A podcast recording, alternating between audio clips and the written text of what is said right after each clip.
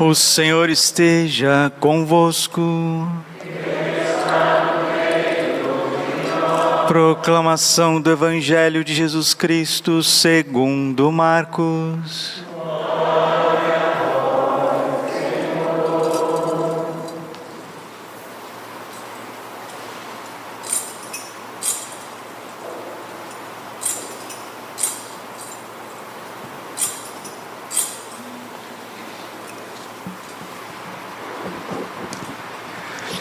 Naquele tempo, alguns fariseus se aproximaram de Jesus. Para pô-lo à prova, perguntaram se era permitido ao homem divorciar-se de sua mulher. Jesus perguntou: O que vos ordenou Moisés? Os fariseus responderam: Moisés permitiu escrever uma certidão de divórcio e despedi-la. Jesus então disse: Foi por causa da dureza do vosso coração que Moisés vos escreveu esse mandamento. No entanto, desde o começo da criação, Deus os fez homem e mulher. Por isso o homem deixará seu pai e sua mãe, e os dois serão uma só carne. Assim já não são dois, mas uma só carne. Portanto, o que Deus uniu, o homem não separe. Em casa, os discípulos fizeram novamente perguntas sobre o mesmo assunto. Jesus respondeu: quem se divorciar de sua mulher e casar com outra, cometerá adultério contra a primeira. E se a mulher se divorciar de seu marido e casar com outro, cometerá adultério. Depois disso, traziam crianças para que Jesus as tocasse, mas os discípulos as repreendiam. Vendo isso, Jesus se aborreceu e disse: Deixai vir a mim as crianças não as proibais, porque o reino de Deus é dos que são como elas.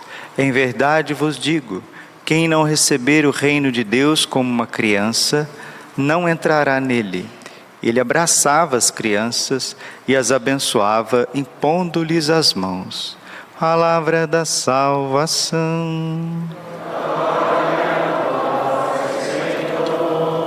Ave Maria, cheia de graça, o Senhor é convosco. Bendita sois vós entre as mulheres, bendito é o fruto do vosso ventre, Jesus. Santa Maria, Mãe de Deus, rogai por nós, pecadores, agora e na hora de nossa morte. Vinde, Espírito Santo, vinde por meio da poderosa intercessão do Imaculado Coração de Maria, vossa amadíssima esposa. Podemos sentar um pouquinho, por favor? Jesus, manso e humilde de coração Marcos capítulo 10, versículo 9. Portanto, o que Deus uniu, o homem não separe. Santo Tomás de Aquino, comentando algo que é muito natural, mas às vezes a gente vê de forma equivocada. Deus colocou duas forças instintivas muito fortes dentro de nós. A primeira, a alimentação. A terceira, a segunda, desculpe, a procriação. E a terceira, podemos dizer assim, a santificação desta união natural. Vejam bem, ninguém precisa fazer esforço para ter vontade de comer e sentir a alegria, o prazer em comer. Ninguém precisa fazer muito esforço para que tenha uma inclinação, o homem tem uma inclinação conatural à mulher e a mulher tem uma inclinação conatural ao homem. São instintos que Deus colocou muito fortes em nós. O primeiro, para subsistir o indivíduo. Se você parar de comer, sabe o que vai acontecer? Você vai morrer, não é verdade? E se comer fosse algo muito difícil, nossa, eu tenho que comer uma picanha hoje, meu Deus, como é que eu vou fazer para comer uma picanha? Que negócio não desce, é amargo, é ruim, me dá ânsia. Não, aquilo é prazeroso, é gostoso. Comer uma pizza bem feita, né? um almoço bem feito, essas coisas trazem prazer e um prazer lícito, um prazer lícito porque Deus quis unir o prazer alimentar com a subsistência do indivíduo. problema é quando a pessoa começa a comer de todo, né? E não tem hora para comer, a pessoa não tem equilíbrio, não tem temperança, aí o bucho começa a ficar deste tamanho aqui assim, aí a, a coisa começa a complicar, né? O colesterol começa a subir, triglicérides, não sei o que lá mais, né? Aquele outro que hoje o povo está sofrendo com isso, que é uma coisa, diabetes, né? É, começa a subir o, o açúcar, glicemia do sangue, porque quer comer arroz branco. arroz branco é bom, você come, dá mais bem feitinho assim, ó, você faz aquela montanha. Aí você joga que caldinho, né? Caldinho de carne. Não tem vesícula que aguenta. Olha, o hospital vai ficar rico, cirurgião vai ficar rico. É, é, é caldinho para tudo quanto é lado, arroz branco, né? Aí depois você pega uns pão francês bem caprichadinho, passa lá manteiga, maionese, café, leite bem docinho. Olha quem que aguenta, gente. Mas vocês não perceberam que isso não é alimentação do ser humano? E não precisa acreditar no padre, o corpo já não está aguentando mais. Então o ser humano, ele, ele perdeu a finalidade da alimentação ele já não se alimenta mais para viver, ele não come para viver, ele vive para comer. Santo Agostinho, que é um gênio, ele diz assim: sempre tome os alimentos como um remédio. A pessoa que vai se alimentar, né, ali hoje cedo, você vai lá, come um abacate, um pedacinho, uma maçã, uma mão, por que não fazer ali um, um pão integral, um pão bem feito, né? Ou então alguma coisa de polvilho que não tem muito glúten. Ah, mas o glúten Deus que criou. Sim, Deus que criou o glúten. Pega o trigo lá da região de Jesus, inclusive hoje, tem um teor de glúten, normal, que Deus criou, integral. Agora pega esse, esse trigo aditivado branco, tem mais de 100% de glúten, aquilo gruda no teu sistema linfático, principalmente no intestino, quem que aguenta isso? Olha, homem principalmente, na faixa de 50 anos, começa a dar, infelizmente, problemas intestinais e também problema no reto, por conta de quê? Excesso de glúten. Mulher também com problemas hormonais, nós estamos debaixo de uma revolução alimentícia que vocês não têm ideia, não têm ideia. Mas Deus colocou em nós esse instinto forte da alimentação. Por quê? Alimentar, almoçar, jantar, fazer as refeições nos traz o prazer, nos sacia e também traz para nós os nutrientes que nós precisamos para poder viver bem. Mas Deus também fez isso para a procriação da espécie. Deus colocou um, um instinto forte no ser humano na parte afetiva sexual. A sexualidade humana, Deus quis que ela fosse envolvida de um prazer lícito. Para quê? Para que a espécie pudesse perdurar. Se uma relação sexual fosse uma coisa terrível, ninguém teria inclinação a relação sexual. E Deus quis que a relação sexual do homem e da mulher não fosse puramente natural, mas fosse envolvida por uma sacralidade. Essa sacralidade chama-se matrimônio. Por isso que Jesus está dizendo hoje: o que Deus uniu, o homem não separe.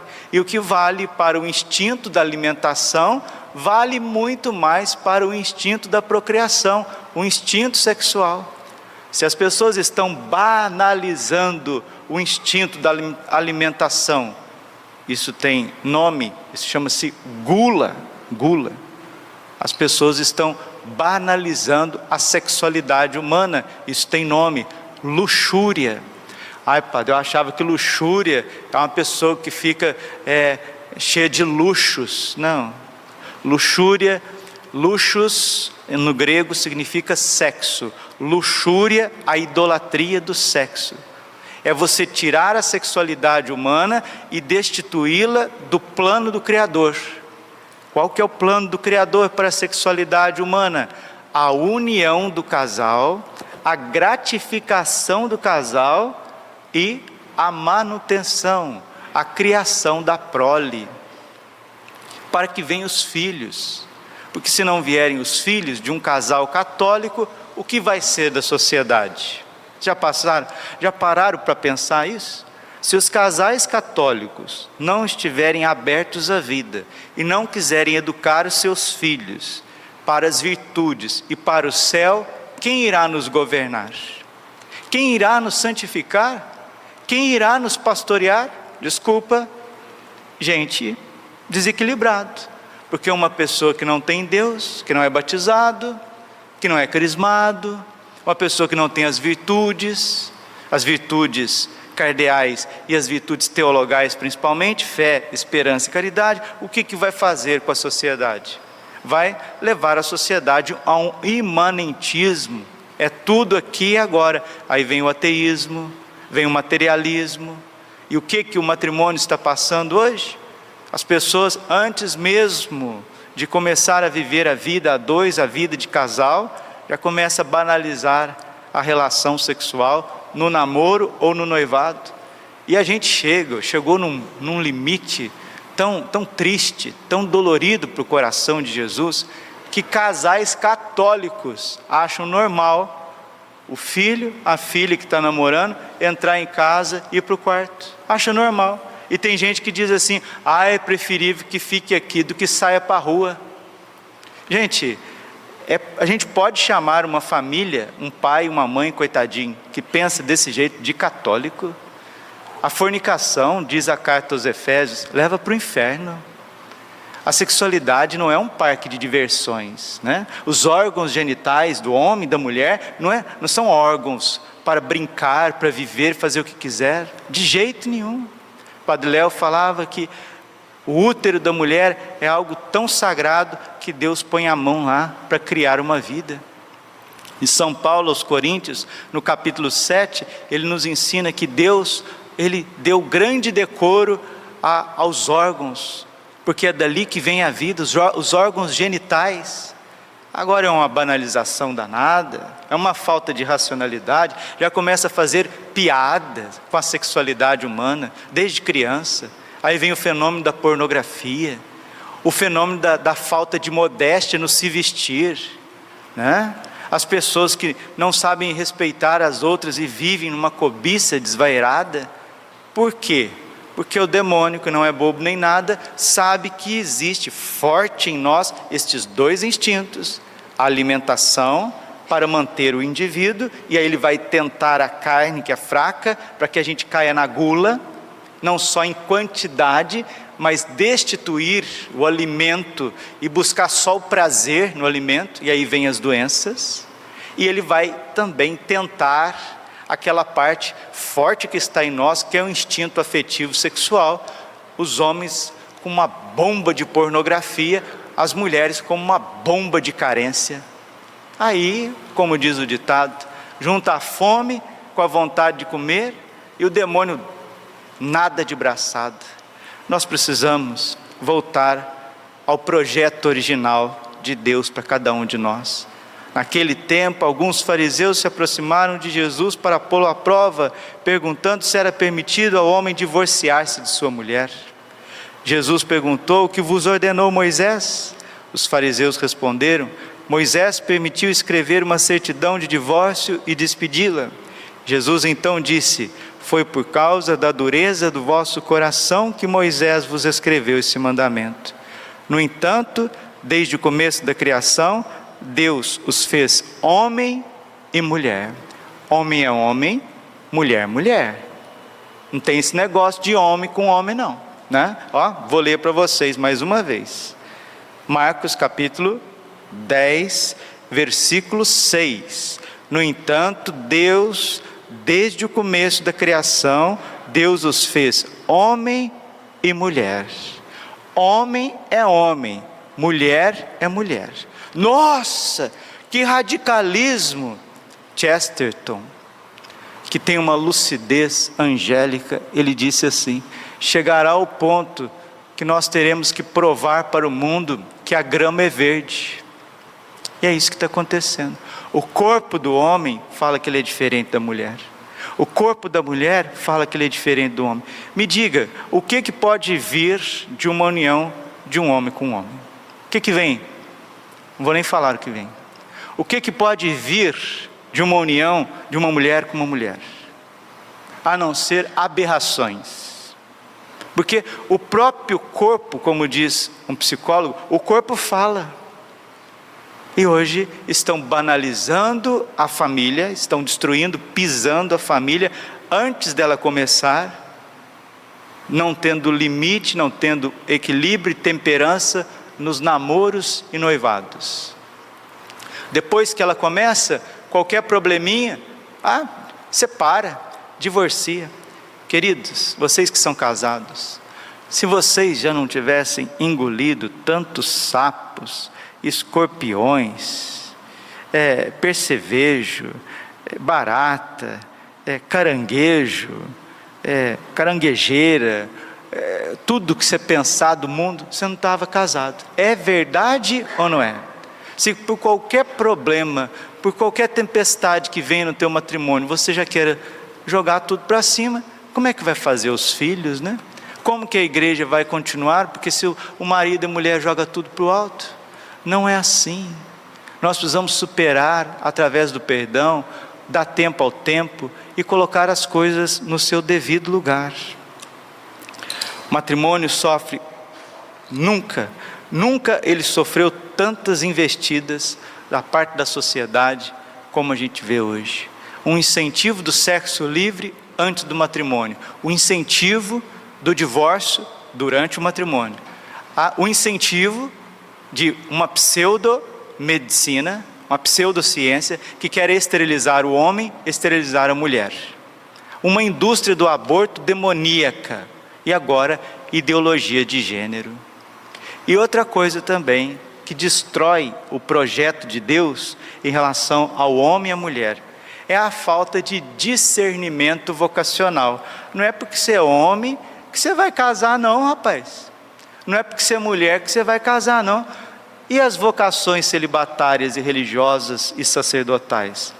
Um celibato, se ele quiser casar, ele vai construir da sua vida um verdadeiro inferno. E a mesma coisa, uma pessoa que tem a vocação né, para o matrimônio, é chamada ao matrimônio e quer viver uma vida religiosa ou sacerdotal, também não vai dar conta, não. Como diz o ditado, cada um no seu quadrado, cada um no seu quadrado. Aqui está numa clareza tremenda. Marcos 10, 9. O que Deus uniu. Então, se você ainda é jovem, está discernindo a tua vocação, olha a palavra de Deus. O que Deus uniu, não o que o homem uniu. Né? Tem gente que quer arrumar casamento para o outro, sabia? Fica com cupidices. São Paulo diz: ao Timóteo: nada de cupidices entre vós. Você vê um rapazinho sorteiro, você vê uma moça sorteira, ah, deixa eu juntar esses dois aqui, deixa eu passar um não sei o quê, né? O que o homem une, não dá certo não, mas o que Deus une, ah, isso sim. O que Deus uniu, o homem não separe. Então vamos pedir nessa Santa Missa essa cura que nós tanto precisamos esse instinto que Deus pôs em nós, maravilhoso, que é o instinto da alimentação, para que a gente se alimente de forma correta.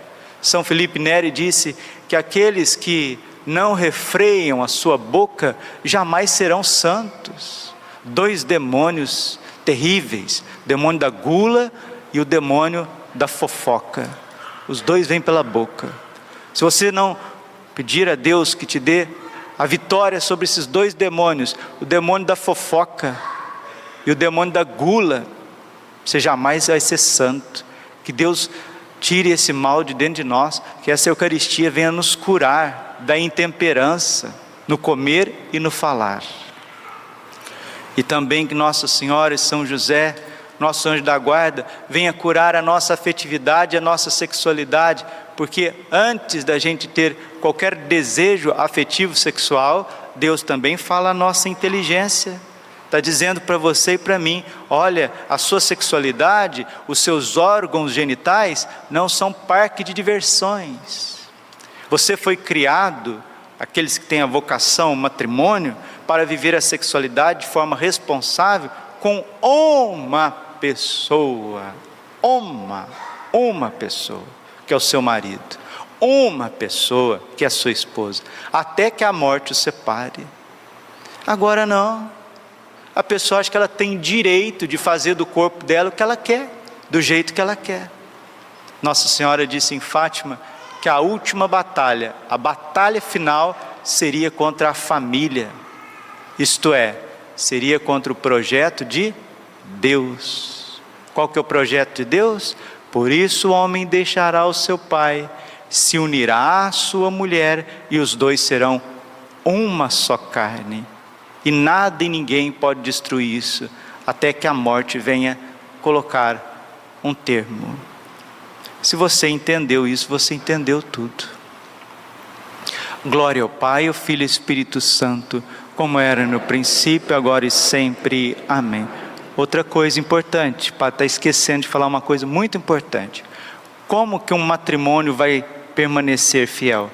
Se o casal não confessa frequentemente, e não comunga frequentemente, como que esse consórcio vai dar certo? Como que essa empresa vai dar certo? Como que esse, esta união vai dar certo? Sem Eucaristia, não mantém o matrimônio. Só que as pessoas não fazem questão de comungar, maioria. E outra coisa, quando vem na igreja, vem despreparado, pior ainda, comunga em pecado mortal o casal que comunga em pecado mortal, ele está destruindo o seu matrimônio. Confissão frequente, comunhão eucarística frequente. A gente até ouve quando é criança, né? Casal que comunga junto, na graça de Deus, nada e ninguém pode separar. Casal que comunga junto, permanece junto. Vamos repetir? Casal que comunga junto, permanece junto. Mais uma vez, casal que comunga junto, permanece junto. E é bom que o casal participe, a família participe no domingo, todo mundo junto. Isso é muito bonito, é muito importante para dar unidade. Ai, padre, mas nós temos que dividir, porque vai lá, minha esposa vai de manhã, eu vou de tarde, porque tem filhos. Deus seja louvado, Deus seja louvado. Tem um valor profundo, profundo. Mas como é bom o marido e a mulher participarem juntos da Santa Eucaristia, um do ladinho do outro, até de mão dada. Ai, padre, mas já passou. Não, não passou, não. Pega na mão dele, pega na mão dela. É bom, faz, faz bem, faz bem. Deus vai recriando o coração. E é isso que Deus quer fazer. Agora nós estamos aqui na Santa Missa, pela madrugada. Pela madrugada. Não venha comungar em pecado mortal, não, hein? Porque quem comunga em pecado mortal está pisando o corpo e sangue de Cristo. Não faça isso, pelo amor que você tem em Deus na tua alma. Comungue sempre na graça de Deus, confessando com frequência, participando da missa com teu marido do lado. É ai, pai, meu marido, maravilhoso. Igual ele não tem igual, sabia? Ele é o único. Minha esposa, uh, essa aí, olha rapaz, Deus criou para você, menino. Quando Deus foi criar tua esposa, está pensando em você. Quando Deus foi criar teu marido, está pensando em você. Ah, rapaz, que coisa boa. E a gente está olhando para o matrimônio através dos óculos do mundo. Temos que olhar através dos óculos de Deus. Aí dá certo. Coração imaculado de Maria, confiança, saúde e vitória.